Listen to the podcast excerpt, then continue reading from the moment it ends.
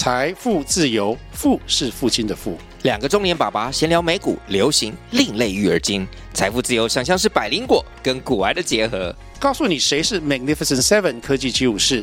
你该买瘦瘦比双巨头吗？从马斯克到泰勒斯，从华尔街到好莱坞，我们都追得上。新的一年听新的 Podcast，让我们一起财富自由，富是父亲的富哦。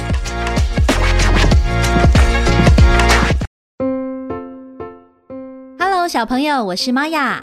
九月份到了，意思就是要开学喽。今天这首歌叫做《Do You Go to School》，你有去上学吗？让我们一起来欣赏吧。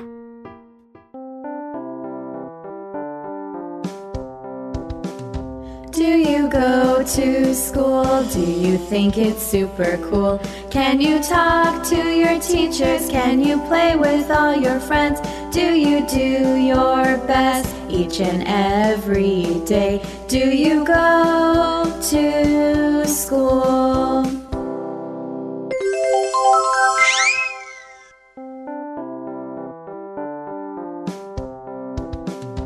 Do you go to school? Do you follow every rule? Are you quiet in your line? Are you nice to everyone? Do you greet your teachers with a warm hello each day? Do you go to school?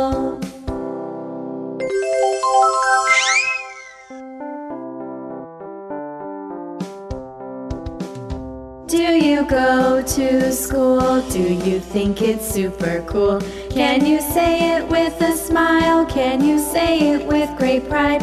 Do you tell all your friends to join you in the fun? Do you go to school? 现在让我们一起来跟着旋律唱这首歌吧。